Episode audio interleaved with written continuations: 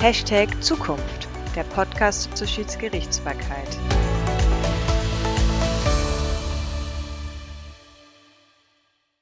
Hashtag Zukunft. 23. Mai 2027. Seit wenigen Monaten ist der neue Streaming-Kanal Arbitration Channel online. Heute Abend laufen zur Primetime erstmals zwei echte Kracher-Verhandlungen. Auf Arbitration Channel 1 läuft Elf vs. Knight, ein spannendes Post-M&A-Schiedsverfahren, in dem der beratende Transaktionsanwalt zu den Vertragsverhandlungen aussagen wird. Und auf Channel 2 wird der Quantum-Experte Holland seine mündlichen Erläuterungen zum Schaden in der seit vier Jahren laufenden Energy Arbitration zwischen East Refinery und West Petroleum fortsetzen. Bisher waren die Einschaltquoten eher mäßig und das ist noch übertrieben. Meist schaut niemand zu. Doch die Betreiber wollen weitermachen, denn sie wollen mit dem Kanal der Schiedsgerichtsbarkeit etwas Gutes tun. Der transparente Umgang soll den Ruf und die Bekanntheit der Schiedsgerichtsbarkeit stärken. Gleichzeitig bieten die Livestreams Berufsanfängern eine Möglichkeit, von den Profis zu lernen. Zudem werden natürlich auch die Schiedssprüche auf der Seite des Arbitration Channels veröffentlicht. Ich bin Markus Altenkirch. Und ich bin Lisa Reiser. Wir sind die Moderatoren des Podcasts Hashtag Zukunft, der Podcast zur Schiedsgerichtsbarkeit. Und heute wollen wir mit unseren Gästen das folgende Thema besprechen. In der Hashtag Zukunft werden Schiedsverfahren transparent geführt. Markus, das sehen wir natürlich zum Teil schon heute. Es gibt ja bereits einige Schiedsverhandlungen, die man auf YouTube oder auf der Seite der Weltbank anschauen kann. Ähm, wir reden da ja aber von einer sehr kleinen Menge an Schiedsverfahren. Markus, hast du dir denn schon mal das Vattenfall-Verfahren bei YouTube angeschaut? Ich muss gestehen, ich habe mal kurz reingeklickt äh, und äh, das kurz verfolgt, aber ich bin dann doch nicht die ganzen zwei Wochen am Ball geblieben oder, oder wie viele äh, Verhandlungstage es dann doch gab. Äh, da ist mein Job bei Baker McKenzie ein bisschen zu stressig und im Urlaub wird da meine Familie nicht ganz glücklich sein, wenn ich dann Schiedsverhandlungen äh, mir anschaue. Was meinst du denn, Lisa, wie viele Klicks die Vattenfall-Verhandlung auf YouTube äh, mittlerweile hat. Ja, also gut, ich kenne jetzt schon deinen Klick, Markus. Ähm, ich weiß, ich habe auch mal reingeklickt, aber nur kurz, weil ich auch sagen muss, ähm, wenn ich dann abends mich hinsetze, schaue ich weniger YouTube und mehr Netflix oder Amazon. Das ist ein bisschen spannender als der Vattenfall-Fall. Also das gibt schon mal zwei Klicks, weiß nicht, vielleicht 500? Lisa, das sind 11.000. 11.000 Klicks äh, für den ersten Tag der Vattenfall-Verhandlung, also so ungefähr wie bei unserem Podcast. Ähm, kleiner Witz. Aber interessant ist auch, dass viele es so gemacht haben wie wir. Die haben sich den ersten Tag angeschaut und haben dann am, äh, schon am Ende des ersten Tages gibt's nur noch einen Bruchteil der, der, der Zuhörer. Und äh, ich glaube, der achte Tag hat nur noch 1000 Klicks, aber immerhin. 1000 Leute haben auch den achten Tag sich bei YouTube angeschaut. Ja, Markus, das Thema Transparenz in Schiedsverfahren, was wir uns heute ein bisschen genauer angucken wollen, das betrifft ja, wenn man es genau nimmt, zwei Themen. Es sind einmal die öffentlichen Verhandlungen, wie also das Vattenfallverfahren bei YouTube, aber es betrifft auch die Veröffentlichung von Schiedssprüchen. Und für diese spannende Diskussion um beide Aspekte der Transparenz haben wir uns wie jedes Mal zwei tolle Gäste eingeladen. Und das sind einmal Franziska Gräfin Grote und Paulus Su. Ja, dann stelle ich zunächst mal Franziska Gräfin Grote vor. Sie ist Rechtsanwältin bei Oric in Düsseldorf. Wie fast alle unsere Gäste ist sie natürlich auf Schiedsverfahren spezialisiert. Sie hat bereits in mehreren Exit-Schiedsverfahren agiert, also in Verfahren, die sich durch mehr Transparenz auszeichnen. Im Übrigen hat Franziska besondere Erfahrung in Post-M&A-Schiedsverfahren, über die wir heute bestimmt auch ein bisschen sprechen werden. Das Handelsblatt bezeichnet Franziska als eine der besten Anwältinnen für Schiedsverfahren in Deutschland und dem können wir nur zustimmen. Ja, Markus, und unser zweiter Gast heute ist Paulus Su. Paulus ist Senior Counsel bei der DIS, bei der Deutschen Institution für Schiedsgerichtsbarkeit. Und äh, wir haben vorher schon darüber gesprochen, es gibt kaum einen Counsel, der mehr Schiedsverfahren betreut als Paulus. Bevor er zu DIS kam, hat er an der Universität München am Lehrstuhl für internationales Recht gearbeitet. Wie jedes Mal haben wir unsere Gäste für die Zwecke unserer Diskussion gebeten, bestimmte Positionen einzunehmen. Es ist also nicht zwingend ihre persönliche Meinung.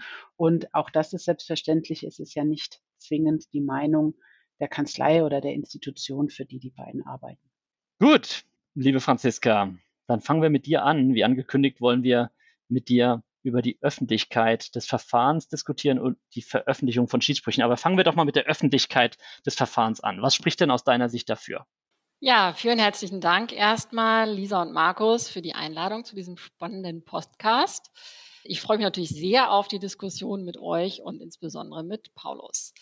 Also ich denke, für die Öffentlichkeit von Schiedsverfahren spricht, äh, dass die Transparenz in Schiedsverfahren in der Zukunft meines Erachtens unabdingbar wird. Dies ist erforderlich, um die Schiedsgerichtsbarkeit wettbewerbsfähig gegenüber staatlichen Gerichten zu machen und die strukturellen Nachteile auszugleichen, die eben staatliche Verfahren als Vorteil haben. Das gilt zum einen natürlich für die Qualitätssicherung, also dies zählt insbesondere für die Öffentlichkeit der Verfahren. Denn erst die Transparenz äh, führt dazu, dass eine gewisse Disziplinierung erfolgt.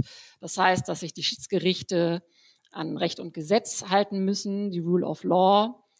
Und das ist sozusagen insbesondere deswegen wichtig, weil es eben in der Schiedsgerichtsbarkeit keine zweite Instanz gibt und die Kontrollfunktion daher gewährleistet werden muss. Und das ist alleine schon dann gegeben, wenn die grundsätzliche Möglichkeit besteht, das heißt, wenn eine Öffentlichkeit zuschauen kann, das muss sie ja nicht. Auch bei staatlichen Verfahren gibt es häufig weniger Zuschauer, als man denken würde. Aber alleine die Tatsache an sich verhindert eben dass der böse Schein einer Geheimjustiz besteht und deswegen Schiedsgerichte trotzdem sich selbst kontrollieren. Paulus, siehst du das genauso? Was würdest du sagen? Ich glaube, wir haben ja im Intro schon gehört zur Prime Time. Mich würde dann, glaube ich, hoch interessieren, wie viele Leute da tatsächlich zuschauen. Ich äh, habe gewisse Zweifel, dass Öffentlichkeit tatsächlich zur Qualitätssicherung beitragen soll. Noch viel mehr aber habe ich Zweifel, ähm, was die Wettbewerbsfähigkeit betrifft. Denn fraglich ist doch, was zeichnet ein Schiedsverfahren aus? Was sind die großen Vorteile des Schiedsverfahrens? Und ein maßgeblicher Teil des Schiedsverfahrens ist die Vertraulichkeit darauf, dass insbesondere Wirtschaftsunternehmen darauf vertrauen können, dass der Streit, den sie haben, nicht an die Öffentlichkeit gelangt. Weil sonst Gerade Wettbewerbsfähigkeit kann man sich fragen, was ist denn der große Vorteil daran, zu einem Schiedsgericht zu gehen, wenn man auch zum staatlichen Gericht gehen kann.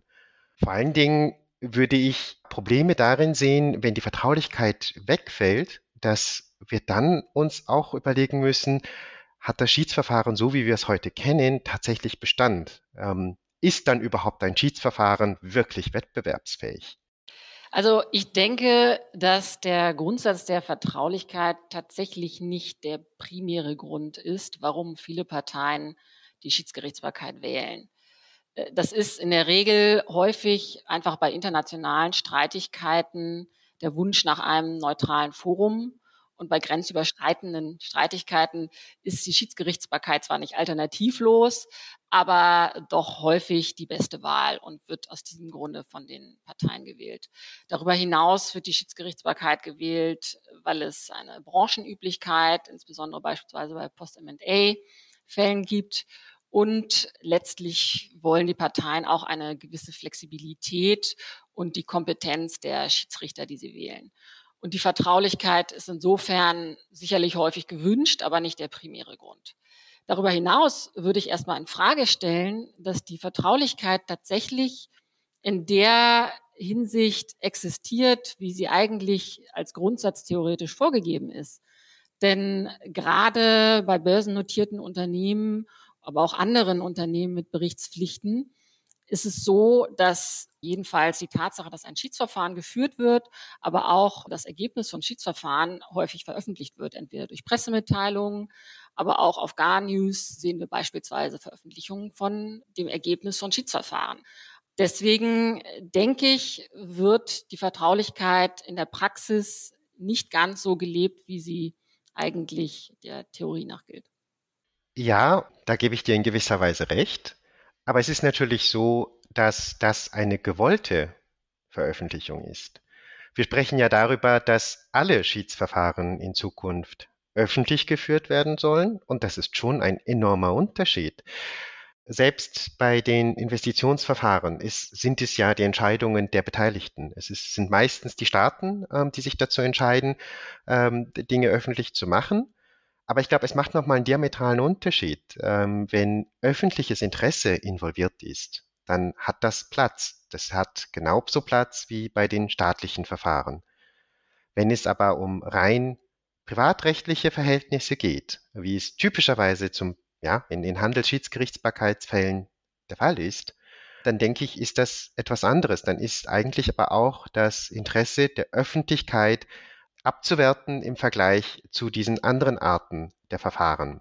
Dass das an der Wettbewerbsfähigkeit tatsächlich auch hadert, äh, sieht man an bestimmten Schiedsinstitutionen, die das auch mal versucht haben. Ja, und nicht mal in, in Gänze, sondern ähm, dass sie Veränderungen ihrer Vertraulichkeitsklausel probiert haben, ähm, dass man gewisse Teile oder zumindest Teile des Schiedsspruchs beispielsweise veröffentlichen kann. Und ich glaube, diese Institutionen haben das wieder zurückgenommen, ähm, weil sie gemerkt haben, es ist in gewisser Weise ein Makel in der Wettbewerbsfähigkeit, äh, insbesondere was die Handelsschiedsgerichtsbarkeit betrifft. Aber es ist ja nicht so, dass Schiedsverfahren entweder alle öffentlich geführt werden müssen oder alle vertraulich. Da kann man ja an der Grad der Vertraulichkeit gibt es ja verschiedene Stufen.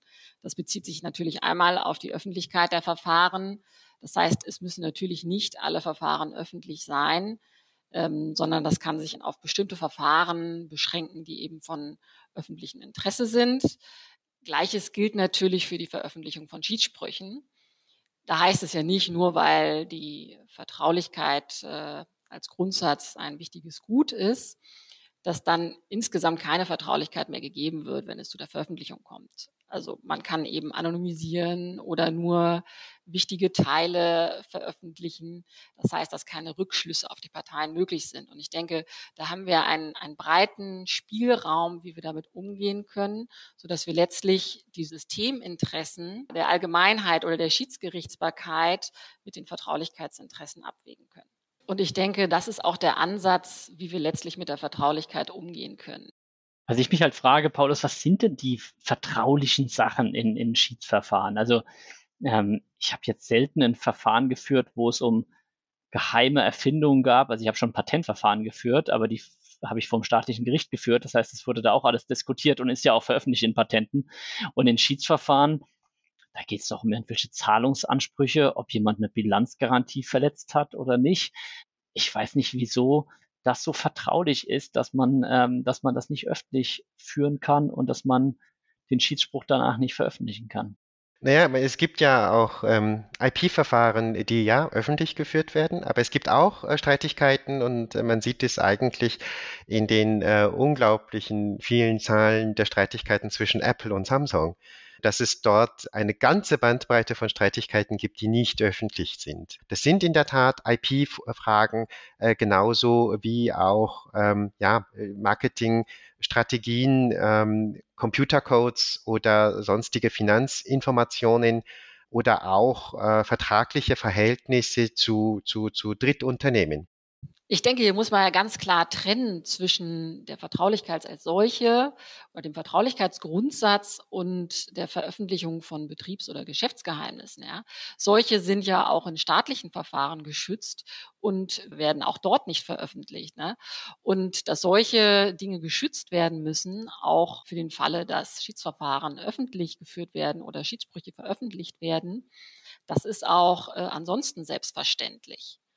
Und das heißt, wenn beispielsweise in unserem Fall der Quantum-Experte über interne Preisbildungsmechanismen aussagt, dann kann man diesen Teil der Verhandlung auch nicht öffentlich führen. Ich habe eine Frage zur Veröffentlichung von Schiedssprüchen und wollte euch fragen, ob ihr auch, wie ich es seht, dass es da einen Trend hinzugibt, dass immer mehr Schiedssprüche veröffentlicht werden. Es gibt auch immer mehr professionelle Anbieter, die Schiedssprüche sammeln, die Datenbanken zusammenstellen, die vielleicht sogar versuchen, so ein bisschen eine Vorhersage zu treffen, wie ein bestimmter Schiedsrichter äh, entscheiden wird, dass also immer mehr der Trend zur Transparenz geht. Paulus, nimmst du das auch so wahr? Das ist natürlich ein Punkt und das ist ja auch der, der immer hergehalten wird, ähm, dass Schiedsprüche veröffentlicht werden müssen, ähm, um eben eine Rechtsfortbildung sicherzustellen, um, um Vorhersehbarkeit äh, äh, zu schaffen. Ich sehe da aber ein ganz äh, großes Problem. Das eine Problem hast du schon bereits angesprochen. Es ist eine Vorhersehbarkeit, wie bestimmte Schiedsrichter entscheiden. Es ist keine Vorhersehbarkeit dahingehend, äh, wie eine Rechtsfrage beantwortet wird oder welche Parameter oder Maßstäbe einer bestimmten rechtlichen Frage zugrunde gelegt werden. Ähm, das ist ein enormes Problem in der Investitionsschiedsgerichtsbarkeit, äh, weil es dort so dermaßen widersprüchliche ähm, Entscheidungen gibt, dass man in der Diskussion ja schon so weit weg entfernt ist von einer sogenannten Jurisprudence constante, dass teilweise sogar wortgleiche Klauseln unterschiedlich ausgelegt werden. Das ist halt etwas, was man eigentlich in einem nationalen staatlichen System so nicht denkbar ist. Ich habe auch Zweifel in Bezug auf die Rechtsfortbildung dahingehend, dass man sich ja überlegen muss, was diese veröffentlichten Schiedssprüche oder was für eine Bedeutung sie haben. Ist das ein Präzedenzfall, der zitierfähig ist? Oder hat es sogar ja eine weitere Bedeutung, dass es ein, ein, eine Art Richterrecht ist, ähm, dass ein Gesetz weiter konkretisiert oder eine bestimmte Regel weiter konkretisiert? Ähm, da sehe ich halt ein enormes Problem, denn solange nicht feststeht, welche Bedeutungen diese veröffentlichten Schiedssprüche haben und wenn die sich dann auch noch im Idealfall widersprechen, dann hat es, glaube ich, in der Rechtsfortbildung nicht die Rolle eingenommen, die man sich durch solche Veröffentlichungen erhofft? Also ich würde dem natürlich widersprechen. Ähm, schon als Beispiel für die Investitionsschiedsgerichtsbarkeit ist es so, dass selbst äh, divergierende Entscheidungen meines Erachtens der Entscheidungsfindung in den konkreten Verfahren dienen, weil man sich eben mit beiden Meinungen auseinandersetzen muss und letztlich trotzdem die Entscheidungsfindung stärken. Und das können auch alle Seiten nachvollziehen. Darüber hinaus gibt es eben Rechtsbereiche, in der ja überhaupt jedenfalls gar keine staatlichen Entscheidungen mehr aufzufinden sind, was für die Post-M&A-Schiedsverfahren im Wesentlichen gilt. Und wenn es eben keine Präzedenzfälle ist natürlich klar, dass wir nicht von echten Präzedenzfällen sprechen, aber jedenfalls von Entscheidungen, die eine Orientierung geben und dass es da schon zu einer Vereinheitlichung kommt und selbst bei möglicherweise unterschiedlichen Entscheidungen, die es auf die Dauer schon darauf hinwirken wird, dass die Qualität der Entscheidungsfindung insgesamt verbessert wird, davon gehe ich schon aus. Das heißt, eine Veröffentlichung auf Dauer halte ich für unausweichlich. Und wenn sie eben in anonymisierter Form erfolgt, dann schadet sie auch nicht der Vertraulichkeit der Parteien.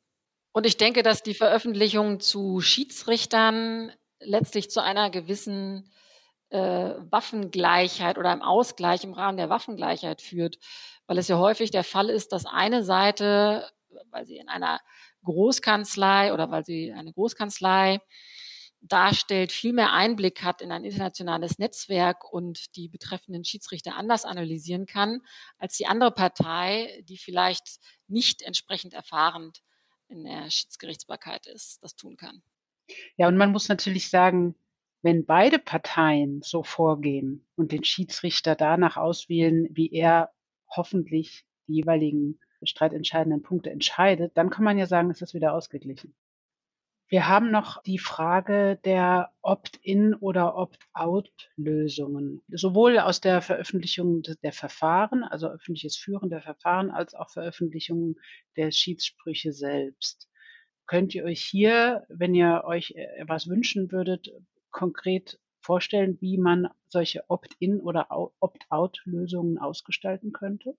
Also Opt-in-Lösungen halte ich für schwierig, weil die Erfahrung gezeigt hat, dass die meisten Parteien sich dann tatsächlich sozusagen nicht entsprechend äußern.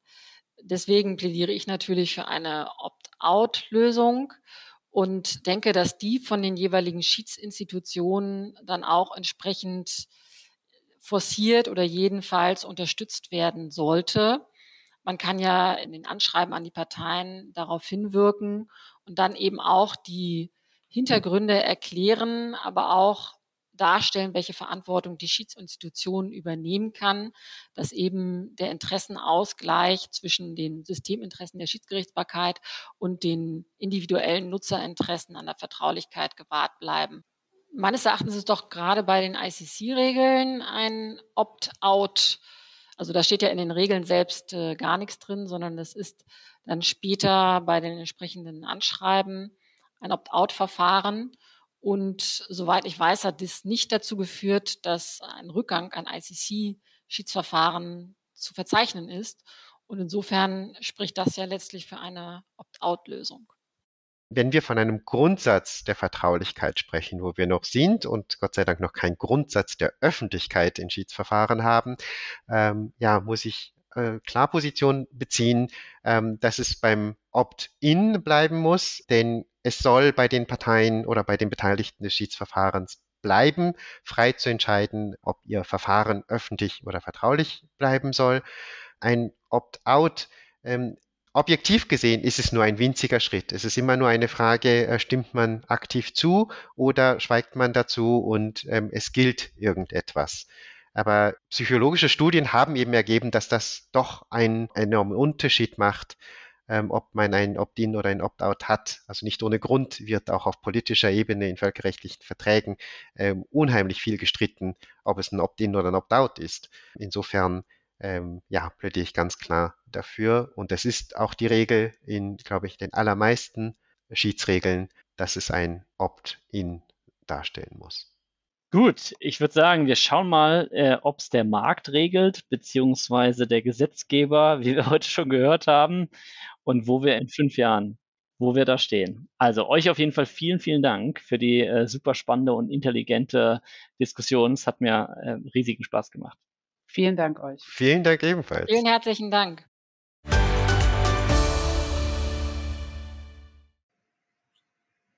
Ja, Markus, ich fand, es war wieder eine in wirklich interessante Diskussion und spannend, Franziska und Paulus zuzuhören. Ähm, jetzt bleibt nur für mich, dich zu fragen, was meinst du denn? Was hast du mitgenommen und wie siehst du das? Transparenz, ist das Fiktion oder Future? Also Lisa, ich würde mir schon Transparenz im Schiedsverfahren wünschen. Vielleicht auch noch ein bisschen mehr, als wir es gegenwärtig haben. Zum einen finde ich es gut, dass von immer mehr Schiedsinstitutionen die Namen der Schiedsrichter veröffentlicht werden. Also vor allem jetzt von der ICC. Ich finde, das hilft, den Ruf der Schiedsgerichtsbarkeit zu stärken und es spricht aus meiner Sicht auch gar nichts dagegen, die Namen der Schiedsrichter äh, zu nennen. Dann finde ich es auch gut, wenn Schiedssprüche veröffentlicht werden. Natürlich in anonymisierter Form und ich sehe da auch gar nicht, ich habe da gar nicht so die Sorge, dass da irgendwelche Geschäftsgeheimnisse im Schiedsspruch stehen, ähm, sodass Parteien jetzt Angst hätten, vor der Schiedsgerichtsbarkeit oder beziehungsweise die Schiedsgerichtsbarkeit nicht mehr wählen würden, weil jetzt die, die Schiedssprüche am Ende veröffentlicht werden würden. Also das, das Mindeste, was ich mir wünschen würde, jetzt auch von der DIS, um ganz ehrlich zu sein, wäre dann so ein Opt-out. Ja, so wie es die ICC äh, praktiziert, dass es äh, veröffentlicht wird, es sei denn, eine der Parteien äh, widerspricht. Mhm. Dann bleibt jetzt eigentlich nur noch die Frage, wie das mit den. Also ein bisschen wie, wie, der, wie der Organspendeausweis, die Diskussion. Das heißt, du würdest darauf hoffen, dass viele Parteien sich nicht melden und dann der Schiedsspruch zwangsläufig veröffentlicht wird. Und nur wenn Parteien unbedingt äh, die Geheimhaltung wollen, dann wird er nicht veröffentlicht. Also ich würde mir wünschen, dass es automatisch veröffentlicht wird, so wie es bei staatlichen Gerichten auch der Fall ist. Das würde ich mir wünschen, in anonymisierter Form und dass die, die Zahlen und äh, Schadensersatzbeträge, die vielleicht gelöscht werden, aber das ansonsten veröffentlicht wird. Ähm, und das Mindeste, was ich mir wünschen würde, ist in der Tat so, so ein Opt-out. Und dann bleibt aus meiner Sicht nur noch die einzige Frage, ob die Verhandlungen öffentlich geführt werden sollten. Das ist eine, eine schwierigere Frage. Lisa, da gebe ich dann die, ja. die Frage an dich ab. Also das Streamen der Verhandlungen, wie wir das bei dem äh, Vattenfall-Verfahren gesehen haben, das, das sehe ich nicht kommen. Also insofern ist unser Zeitungsartikel aus der Zukunft mit den verschiedenen Arbitration Channels, glaube ich, Fiktion. Man kann sich jetzt noch überlegen, ob man denn die Türen öffnen sollte, dass Personen an der mündlichen Verhandlung teilnehmen können, die vor Ort sind. Nur ehrlicherweise, wer soll denn da kommen? Also wenn wir eine Schiedsverhandlung in Hamburg bei der IHK haben oder wir haben eine Schiedsverhandlung in Zürich in unseren Büroräumen, weiß ich nicht, wie das logistisch funktionieren soll.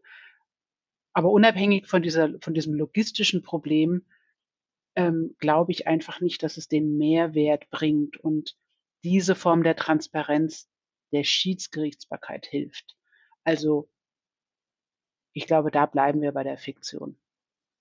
Aber Markus, jetzt sehen wir das so. Was sagen denn unsere Freunde auf LinkedIn zu unserer Frage Future or Fiction? Ja gut, also die Frage war ja ganz konkret, in der Hashtag Zukunft werden Schiedsverfahren vollständig transparent geführt. Das würde ja dann auch eine öffentliche Verhandlung äh, mit ja. einschließen. Würde ich auch Und da sagen 84 Prozent nein. Das wird nicht kommen. Das ist eine reine, reine Fiktion. Deckt sich also mit dem, was wir jetzt auch gesagt haben. Ja. Interessant. Prima. Dann würde ich aber sagen, vertagen wir uns und freuen uns auf unsere nächste Folge, Markus. Bis dann, Lisa. Tschüss. Ciao.